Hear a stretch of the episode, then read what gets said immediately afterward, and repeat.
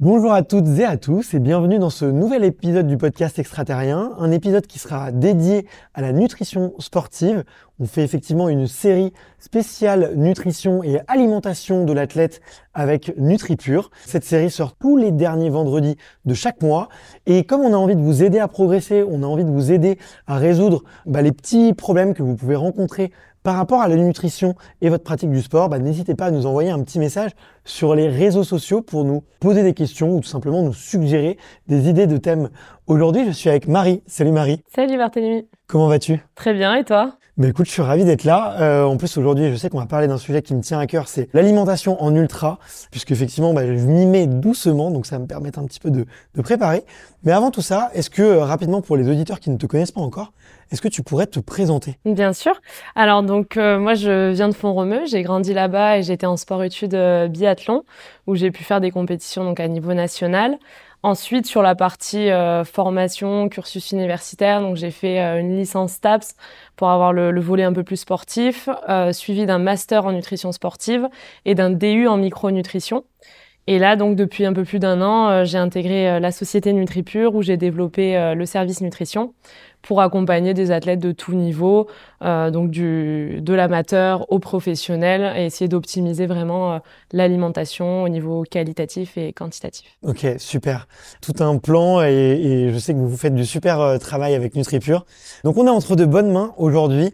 Quand on a proposé en fait des, sujets sur l'alimentation de l'athlète auprès de la communauté extraterrien, il y a un sujet qui est revenu très régulièrement. C'est tout simplement quelle alimentation en ultra pour éviter les douleurs digestives.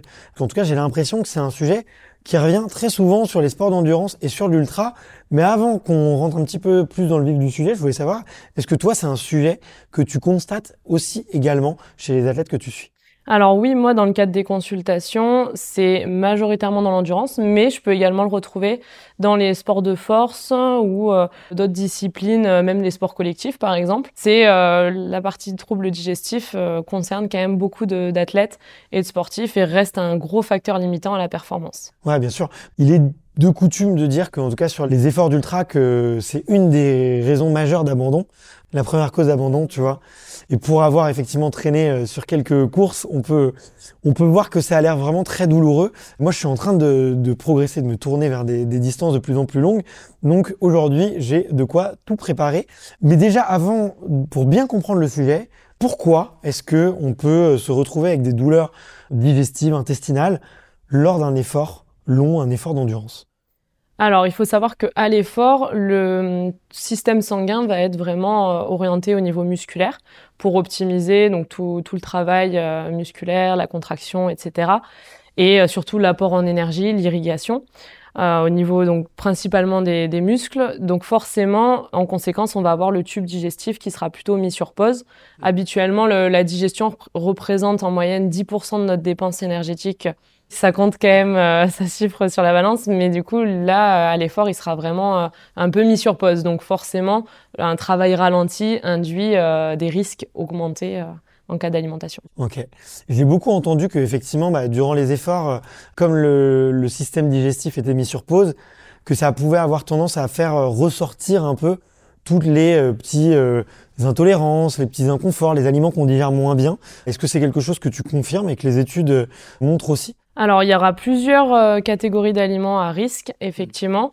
Déjà, dans un premier temps, ce qui est le plus souvent incriminé, ça va être les fibres. Les fibres, c'est des composés glucidiques qu'on va retrouver dans les produits céréaliers complets, les légumineuses, les oléagineux, mais qui ont la particularité de résister à l'action de nos enzymes enzymatiques, c'est-à-dire qu'on n'est pas en mesure, en capacité de les digérer. Donc elles vont venir fermenter au niveau euh, du microbiote intestinal pour justement être en symbiose et, euh, procurer d'autres bénéfices euh, à l'organisme.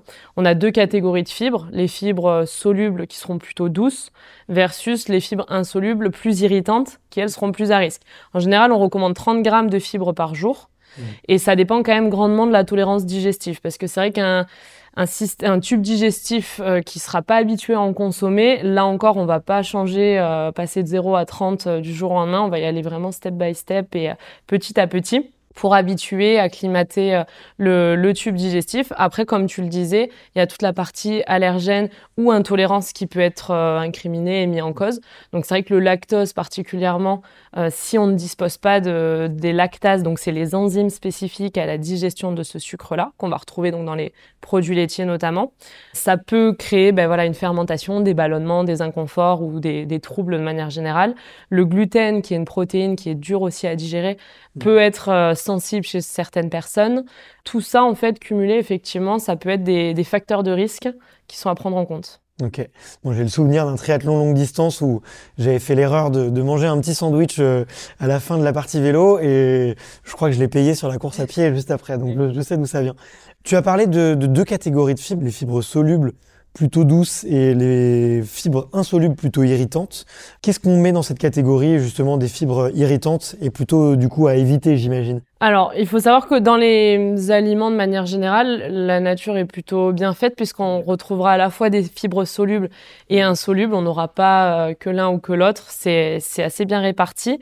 Euh, mais malgré tout, on a la possibilité de de dénaturer un petit peu ces fibres ou du moins d'alléger la quantité de fibres qui va être dans, dans notre aliment final en jouant sur euh, une forme cuite, le fait d'épépiner, d'éplucher euh, par exemple les fruits, les légumes, de partir sur des produits céréaliers euh, raffinés. Alors c'est vrai qu'on on aura tendance à préconiser au quotidien des, des, choses complètes, riches en vitamines, minéraux, mais de partir sur des, des pâtes blanches, du riz blanc, des biscottes, un, un pain blanc, etc. Ben, ça permet de limiter la quantité de fibres et d'améliorer ben, la digestibilité par euh, définition. Bon bah alors concrètement, imaginons qu'on est euh, 7 jours avant euh, une course, alors ça, ça peut être un marathon ou peut-être une, une, plus longue distance pour d'autres, les dés sont jetés. On a souvent tendance à dire d'ailleurs dans le sport que l'alimentation ne va pas forcément nous faire gagner, mais qu'elle peut euh, nous faire perdre une compétition ou en tout cas nous faire vivre un mauvais moment.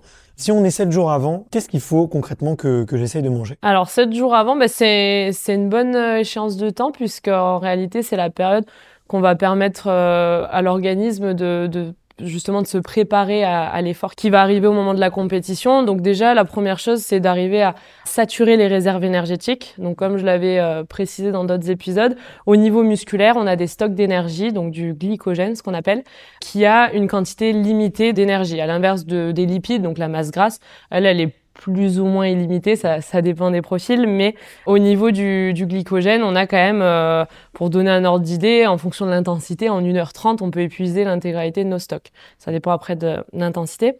Donc le but au niveau de l'alimentation, c'est d'arriver à euh, saturer ces réserves-là, donc à partir sur une alimentation qui va être plutôt hyperglucidique, mais qui va rester tout autant digeste. Donc on va essayer d'assurer un confort digestif sans pour autant manquer d'énergie, donc trouver le bon, bon ratio par rapport à ça. Donc là, en général, au niveau euh, des glucides, sur l'apport énergétique total dans, une journée, en moyenne, chez le sportif, on est entre 40 55% de glucides. Là, on va pouvoir monter jusqu'à 70%. Donc dans une assiette, je parlais de l'assiette sportive avec euh, un tiers, un tiers, un tiers, donc à savoir autant de protéines que de légumes que de féculents. Là, on pourrait très facilement monter à demi féculents, quart protéines et quart légumes. Donc tout de suite, on voit que les glucides, ils ont une place majoritaire.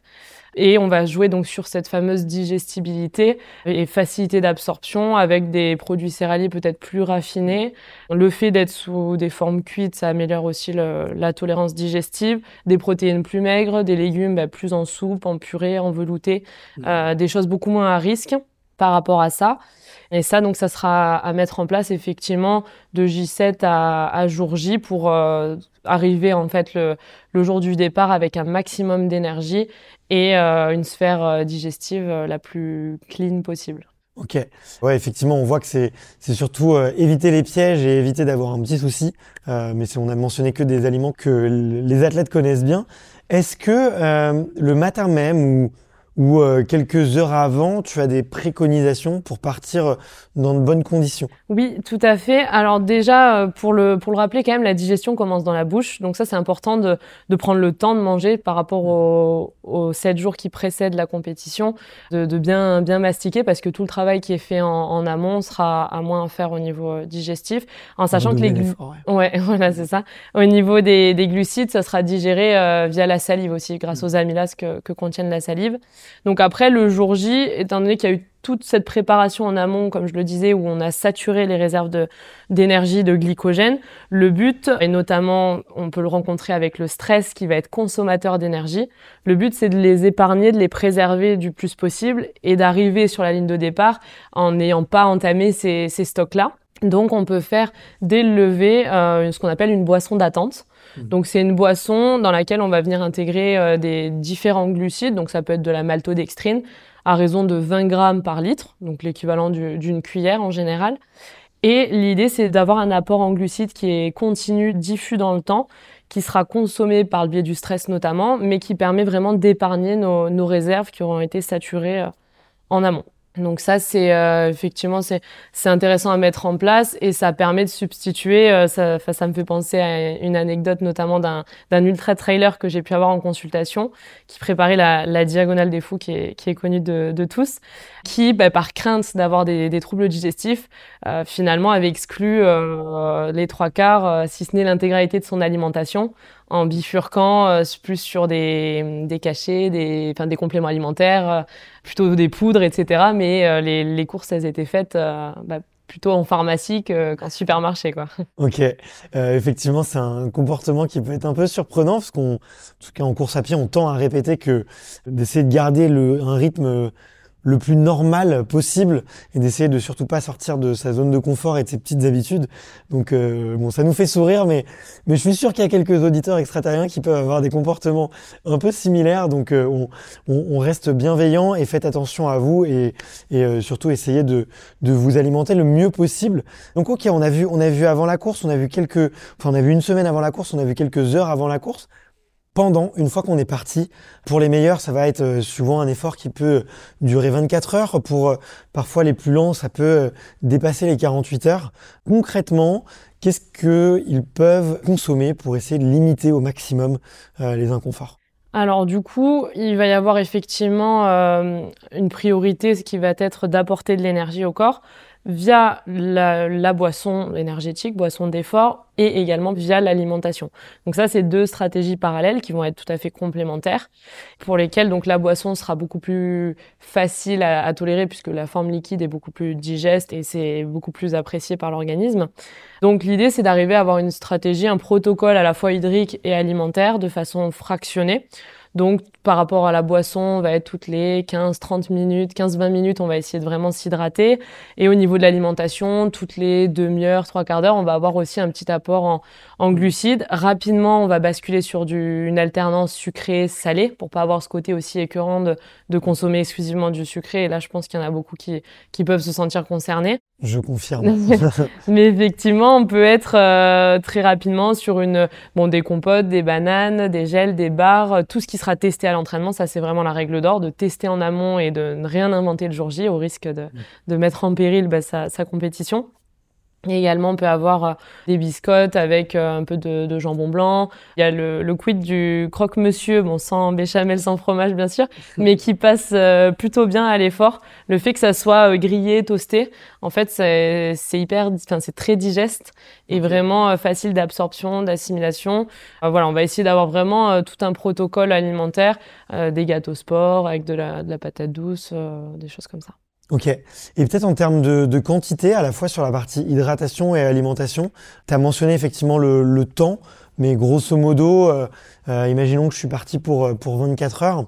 Qu'est-ce que tu vas me recommander euh, euh, en termes de quantité pour moi qui suis qui qui fait environ 73 kilos? Alors en quantité de, de, glucides de manière générale, tu veux dire? Pour Ouais, par exemple. Pour exactement. Alors en moyenne euh, sur par heure d'effort, alors c'est pas spécifiquement lié au poids, c'est plus une quantité de glucides à, à ingérer par heure. Donc on va être entre 30 et 60 grammes de glucides par heure d'effort entre donc l'alimentation et, l'hydratation, en sachant que donc notre boisson énergétique elle va démarrer euh, aux alentours des 25 grammes de glucides par litre de, de boisson. Le dosage de la boisson d'effort dépend de la température extérieure. C'est-à-dire que par temps chaud, étant donné qu'on va beaucoup plus s'hydrater, la boisson sera moins dosée. On met l'accent vraiment sur l'hydratation. Donc on sera aux alentours des 25 grammes de glucides euh, par litre. Et à contrario, par temps froid, étant donné qu'on va moins ressentir cette sensation de soif, on peut monter aux alentours des, 50 grammes euh, de, glucides par litre dans la partie euh, boisson d'effort. Et après, en parallèle, on peut avoir effectivement tout l'apport alimentaire qui vient compléter ce total glucidique à, couvrir. Mais euh, l'idée, c'est vraiment d'échelonner par petites gorgées au niveau de l'hydratation et par petits fractionnements au niveau alimentaire aussi. Ok. Je vois beaucoup d'athlètes qui peut-être sur effectivement sur les efforts un peu longs euh, euh, au ravitaillement vont avoir tendance à se tourner aussi vers des sodas au niveau de l'hydratation. Moi, effectivement, j'ai un petit problème avec les bulles. Est-ce qu'il euh, y a un danger tout simplement à, boire à boire des sodas sur sur un moment de, ravitaillement? Alors le, le, danger, il est plus bon sur le risque digestif, mmh. puisque effectivement les sodas c'est généralement des, des bombes à glucose, des bombes de sucre. Et il faut savoir que, alors plus on a de glucose, plus on apporte de glucides, plus on a d'énergie, effectivement, mais plus ce qu'on appelle la vidange gastrique, donc la digestion, va être ralentie. Donc forcément, l'impact va être beaucoup plus important et beaucoup plus risqué mmh. euh, de, de, consommer ce type de produit, en sachant que dès lors qu'on va avoir une boisson qui est gazeuse, au niveau des ballonnements, là aussi, le, le risque est, est augmenté.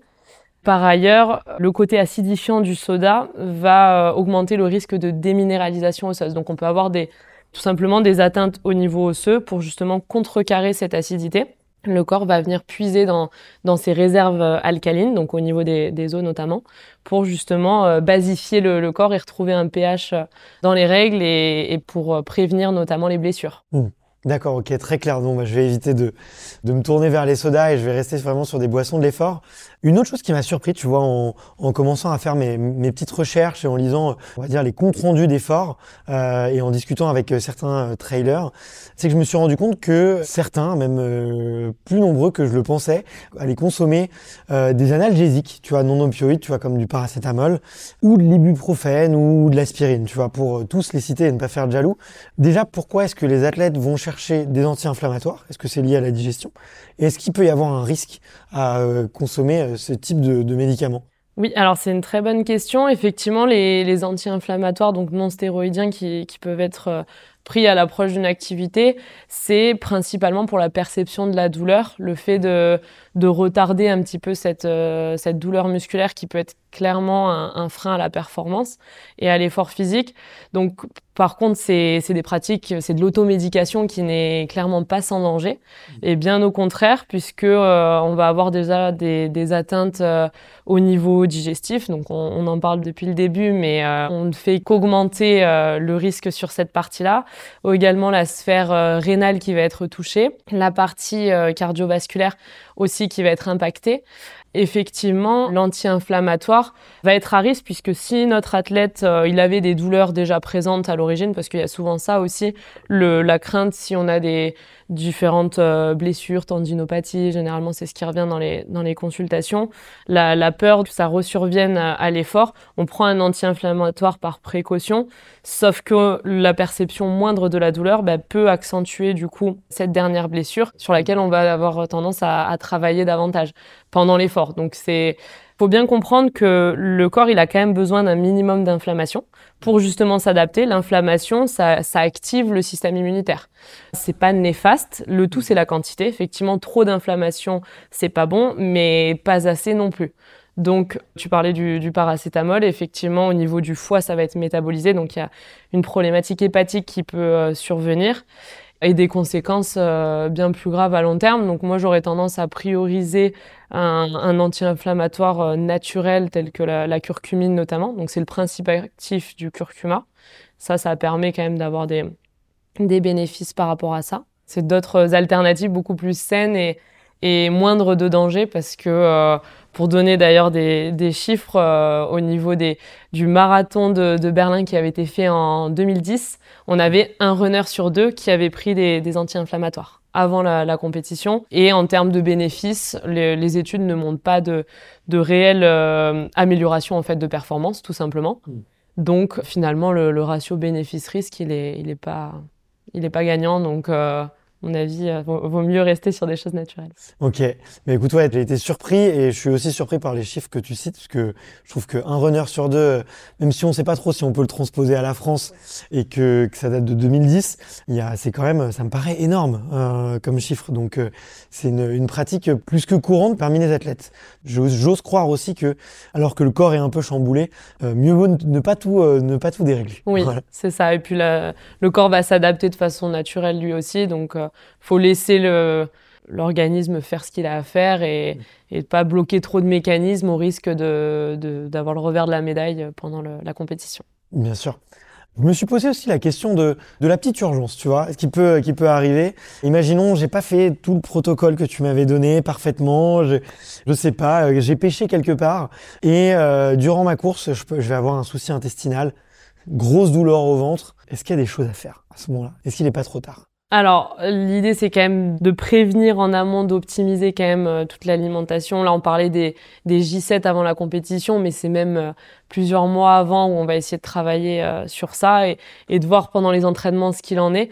Après, si ça découle de l'urgence, mais comme son nom l'indique, l'urgence, on fera appel quand même à des, à, des médecins présents sur place aussi, parce qu'en général, quand, quand ça arrive, c'est déjà trop tard pour pouvoir poursuivre après la compétition.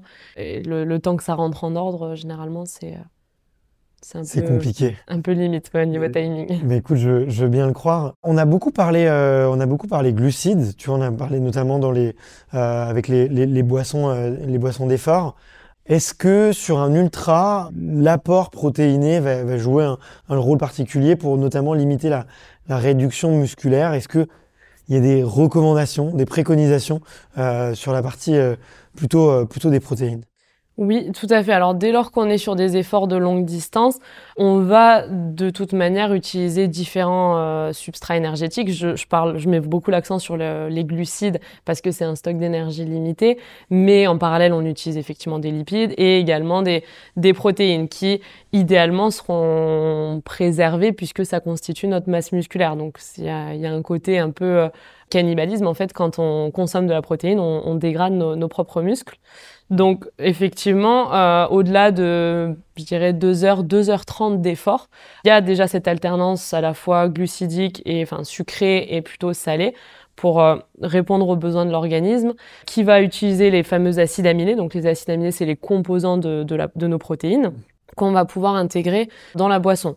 Donc pour deux raisons. Déjà pour le côté euh, anticatabolique, c'est vrai que les, les, fameux BCA, donc les trois acides aminés branchés que sont la leucine, l'isoleucine et la valine, euh, vont permettre de préserver notre masse maigre du plus possible. Alors on pourra en tout cas limiter la détérioration et la, la dégradation, ce qu'on appelle le catabolisme donc. Et également, alors là c'est un sujet qui est un peu plus controversé, mais essayer de retarder le seuil d'apparition de la fatigue. C'est-à-dire que quand euh, tu vas partir sur un ultra trail, à l'effort, il va y avoir euh, une quantité de, de, BCA dans le sang qui va diminuer. Et à contrario, on va avoir la quantité de tryptophane, donc qui est aussi un acide aminé, qui va augmenter. Sauf que ces euh, acides aminés ont la particularité d'avoir le même récepteur au niveau de notre barrière hémato-encéphalite, donc au, au, niveau plutôt cérébral. Et dès lors que le tryptophane se positionne sur ce récepteur-là, il va être converti en sérotonine au niveau cérébral, ce qui peut induire de la fatigue et donc un arrêt de l'exercice. Donc le fait de venir intégrer des BCA à l'effort permettrait, puisqu'il y a le même récepteur, de finalement de piquer la place du tryptophane, de venir un peu chanter, biaiser le cerveau et retarder ce seuil d'apparition de la fatigue. C'est là encore, comme je disais, il y a des études qui vont en cette faveur et d'autres qui la contre un petit peu. Donc c'est pas, il n'y a pas de consensus encore. Mais ça peut être euh, une explication intéressante qui justifie l'intérêt des acides aminés à l'effort. Écoute, parfait. C'est vrai que là, on rentre dans un degré de d'optimisation euh, assez poussé. Écoute, merci beaucoup. Là, je me sens presque prêt pour me lancer sur un sur un ultra. On va pouvoir donner le départ. Il va falloir effectivement donner le départ et que je m'entraîne un petit peu quand même parce que c'est bien beau de bien s'alimenter, mais ça ne fait pas tout. Puis on va rappeler aussi, euh, je pense aux auditeurs que d'essayer déjà sur eux-mêmes et de pas faire de de tests hasardeux quelques jours et quelques heures avant une course. Surtout, voilà, tout essayer à la maison et à l'entraînement pour euh, ne pas prendre de risques. Tout à fait. Bien considérer que c'est individuel euh, et, que les protocoles hydriques des, des ne sera pas nécessairement euh, valable pour les autres. Donc, tester, c'est la meilleure des, choses à, faire et de se faire son expérience et d'avoir une routine qui est cadrée pour le jour J, ne rien inventer et pas prendre de risques surtout. Voilà le meilleur conseil pour la fin. Salut Marie. Merci, à bientôt.